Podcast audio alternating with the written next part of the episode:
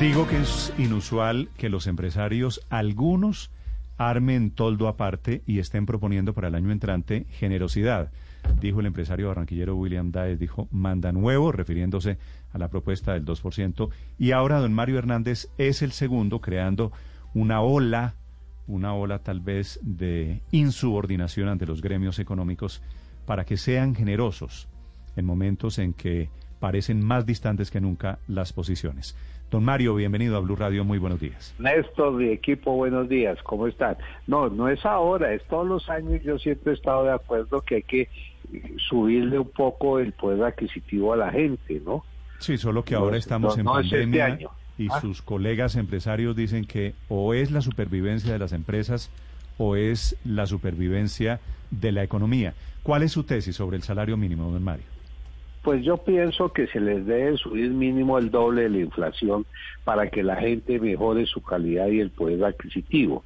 Es lo que pienso. Ahora, los empresarios tenemos una gran oportunidad, tenemos que reinventarnos el país, ¿sí? Y generar empleo, pero tenemos que reinventarnos porque las exportaciones menores son menos todos los días, el trabajo, los sectores, menos. Entonces tenemos que ser mucho más eficientes y reinventarnos, cambiar las normas de trabajo, que la gente pueda trabajar parcialmente, que los estudiantes puedan trabajar en las tiendas por horas, todo. Hay que, hay que pegarnos una reinventada, pero no podemos seguir sacrificando a la gente, ¿no? Sí. Don Mario, sus colegas empresarios dicen que si se sube mucho el salario mínimo, aumenta el desempleo.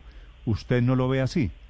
Yo no lo veo así. Nosotros ahí está al contrario. Hemos abierto nuevas tiendas Ortiga con la pandemia y hemos generado empleo. Hay muchas oportunidades. Con esta pandemia hay montones de oportunidades y muchas cosas.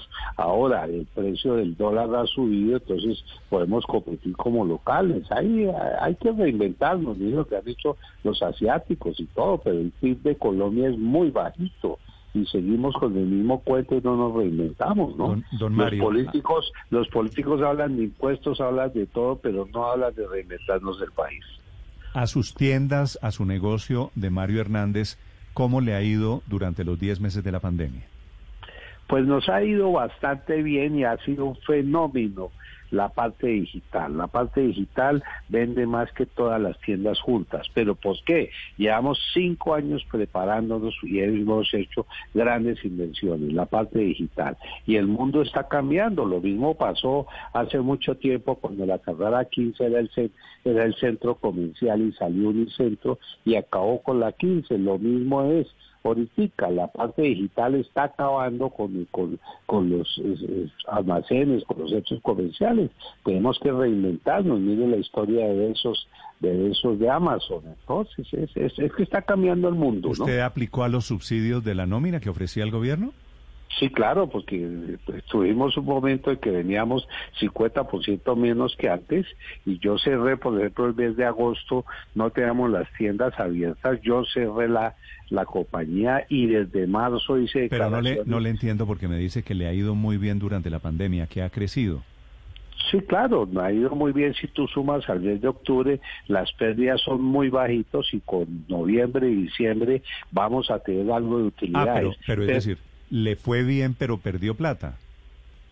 Me fue bien, pero perdí poquito para la... Es que lo que yo pienso que mi gran patrimonio es la empresa y la gente. Logré sostener la empresa y la gente. Y hoy, chicas, se están viendo los resultados. Se estamos vendiendo más y hemos abierto nuevas tiendas y vamos a tener utilidades este año y no hemos liquidado a nadie absolutamente y le hemos pagado el sueldo a todos. Eso ha influido mucho en la gente, viera el amor con que están trabajando y viera cómo se ha subido la productividad de estos días precisamente por eso. Don Mario, en su caso perdió poquito, pero en el caso, por ejemplo, de Cristian Daes tuvo las ganancias más altas en toda la historia en el tercer trimestre del año. Como sea, son dos voces disonantes que no recuerdo en años pasados si hubieran escuchado en esta época de negociaciones del salario mínimo. Y me lleva a preguntarle si es que acaso la Andy o Fenalco, que tienen silla en la mesa tripartita y en esta mesa de negociación del mínimo, ya no lo representan correctamente a ustedes, como es y como debería ser el caso. Yo nunca he creído mucho en los gremios, desafortunadamente, porque el resultado del país, el resultado de la industria, el resultado que tenemos ha sido de los gremios, los políticos, no de avanzada, no de cambiar, de reinventarnos, sino siempre con lo mismo. Tenemos que hacer cambios muy fuertes para salir adelante. Don Mario Hernández, eh, usted dice que el doble de la inflación, eso sería prácticamente el 3%, por eso los empresarios proponen un incremento del 2%, pero las centrales se van mucho más arriba de eso, un 14%. En su caso, ¿usted cuánto piensa subirles a sus empleados que no ganan el mínimo el próximo año? Siempre le subo por encima del mínimo a la gente, adicionalmente les damos mercados, adicionalmente toda la gente de más de tres años ya tiene casa propia, hemos dado más de 400 cupos, ah, tenemos, eh, tratamos muy bien la gente, eso es lo que hacemos. Eh, don Mario, eh, ya que este año usted, como nos dice, no, no perdió plata, si, por el contrario nos dice que va a tener utilidades, piensa aplicar a los a seguir aplicando a los subsidios del gobierno que se han extendido para el año entrante también?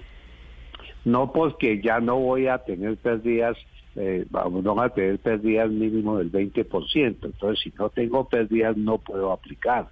Eso, eso no sería, eso no sería honesto, ¿no? Mm, claro, sí. Don Mario, ¿cuántos empleados tiene usted?